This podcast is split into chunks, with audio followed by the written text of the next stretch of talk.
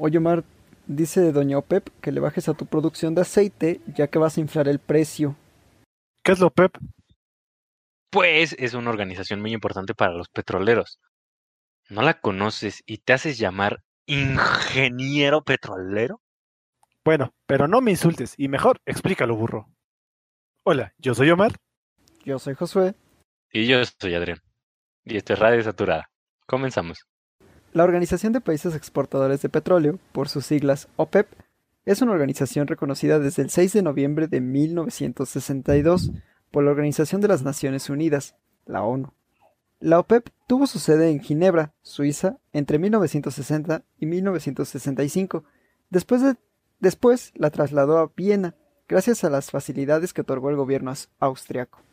El propósito de la OPEP es coordinar y unificar las políticas petroleras de sus países miembros y asegurar la estabilización de los mercados petroleros, para asegurar un suministro eficiente, económico y regular de petróleo a los consumidores, un ingreso constante para los productores y un justo retorno de capital para quienes invierten en la industria petrolera. Los miembros de la OPEP suministran colectivamente alrededor del 41.9% de la producción mundial de petróleo crudo.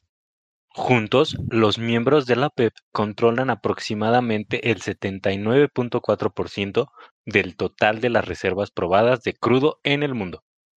Los países miembros de la OPEP monitorean el mercado y deciden colectivamente aumentar o disminuir la producción de petróleo para mantener precio y oferta estables se requiere un voto unánime para aumentar o disminuir la producción de petróleo. Cada país miembro controla la producción de petróleo de su país, pero el OPEP tiene como objetivo coordinar las políticas de producción en los países miembros. Los ministros de petróleo y energía de los países miembros del OPEP generalmente se reúnen dos veces al año para determinar el nivel de producción de la organización. También se reúnen en sesiones extraordinarias cuando sea necesario. Bueno, ahora les vamos a mencionar a los miembros actuales de esta organización. Encontramos a Argelia, Angola, República Democrática del Congo, Guinea Ecuatorial, Gabón, Irán, Irak, Kuwait, Libia, Nigeria, Arabia Saudita, Emiratos Árabes Unidos y Venezuela. Estos miembros al año 2019 generaron una producción de 29.741.000 barriles por día. Entre sus antiguos miembros tenemos a Ecuador, Indonesia y Qatar. Un poco de historia acerca de esta organización. 14 de septiembre de 1960. La OPEP se forma en Bagdad, Irak, por los miembros fundadores, que son Irak, Kuwait, Irán, Arabia Saudita y Venezuela.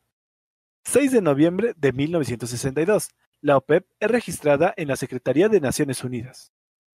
Del año de 1973 a 1974, debido al apoyo de Estados Unidos a Israel en el conflicto árabe-israelí, los miembros de la OPEP deciden aumentar el costo del petróleo de 3 dólares por barril a alrededor de 12 dólares por barril.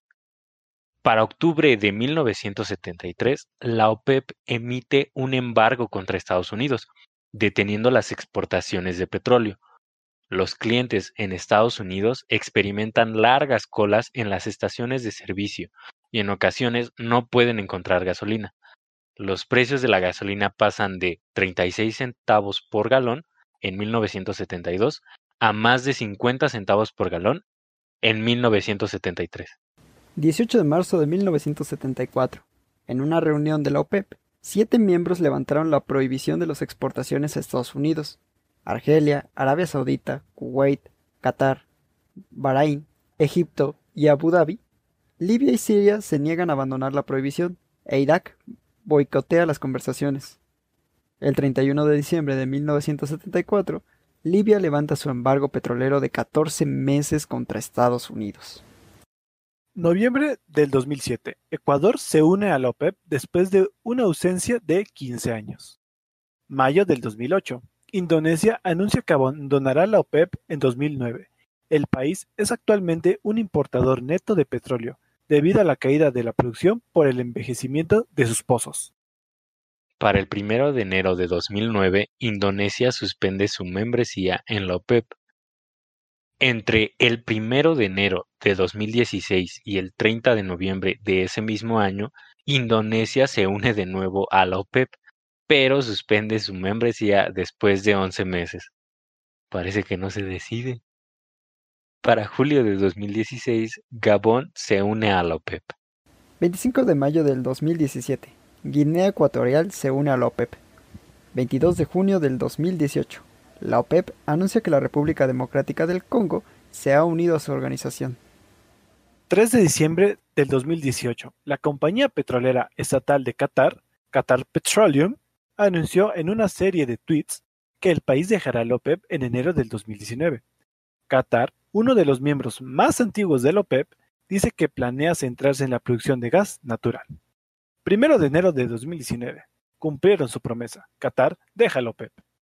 Y para el primero de enero del 2020, Ecuador deja también la OPEP. Oh no.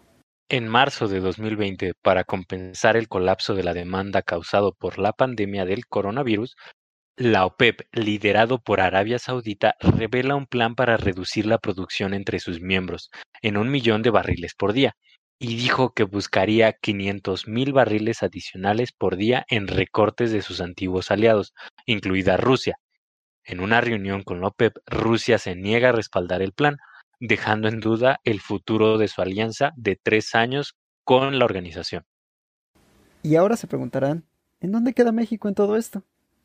Bueno, la Organización de Países Exportadores de Petróleo, OPEP, y México han tenido siempre una relación distante. Cuando se fundó en 1960 por los más importantes exportadores de crudo, México como que no pintaba desde que dejó de ser la gran potencia que fue en 1920, y ya era solo un importador marginal. En cambio, la OPEP ganó un enorme poder con el embargo en sus ventas de 1973, como ya platicamos, por la ruptura del vínculo del dólar con el oro y su consecuente devaluación, que esto provocó que los precios se alzaran hasta un 600%, causando una recesión mundial y una masiva redistribución de riqueza entre países consumidores y productores. Fue entonces que Pemex halló yacimientos enormes en la sonda de Campeche, lo que perfiló a México como productor y exportador de peso. Y en enero de 1975 el país anunció que no ingresaría a la OPEP por temor a represalias de Estados Unidos. La organización de productores vio erosionarse su poder de mercado gracias a los incentivos que generó un alto precio del crudo. Los consumidores ahorraron, cambiando sus hábitos a, coches más eficientes, menos uso eléctrico y reemplazo de derivados del petróleo por sustitutos más baratos. Nopales. El alto precio también atrajo a nuevos productores, además de México, como el Reino Unido y Noruega, que invirtieron en campos que no eran viables a los precios anteriores, y también el retorno de yacimientos que se volvieron imposibles con precios bajos, muchos de ellos en Estados Unidos. Allí es donde surge la irracional política de López Portillo de rechazar bajar los precios de las ventas mexicanas, cuando era lo que mandaba el mercado, y México perdió ingresos, no solo por los menores precios, sino por el desplome en el volumen vendido, pues los compradores cancelaron sus pedidos. Esta es la situación que lleva a la quiebra de la economía mexicana en 1982, pues los mayores ingresos petroleros habían permitido endeudarse, pero en las nuevas condiciones no era ya posible renovar los créditos ni pagar los intereses, lo que llevó a la más grave parálisis económica de la historia mexicana. Recordamos que esto fue consultado de un artículo llamado La OPEP y México, de José Manuel Suárez Mier. Ahora, los precios del barril el día 2 de noviembre del 2020. Feliz Día de Muertos. WTI, 36.80 dólares por barril. Crudo Brent, 38.8 dólares por barril. Mezcla mexicana de exportación, 32.57 dólares por barril.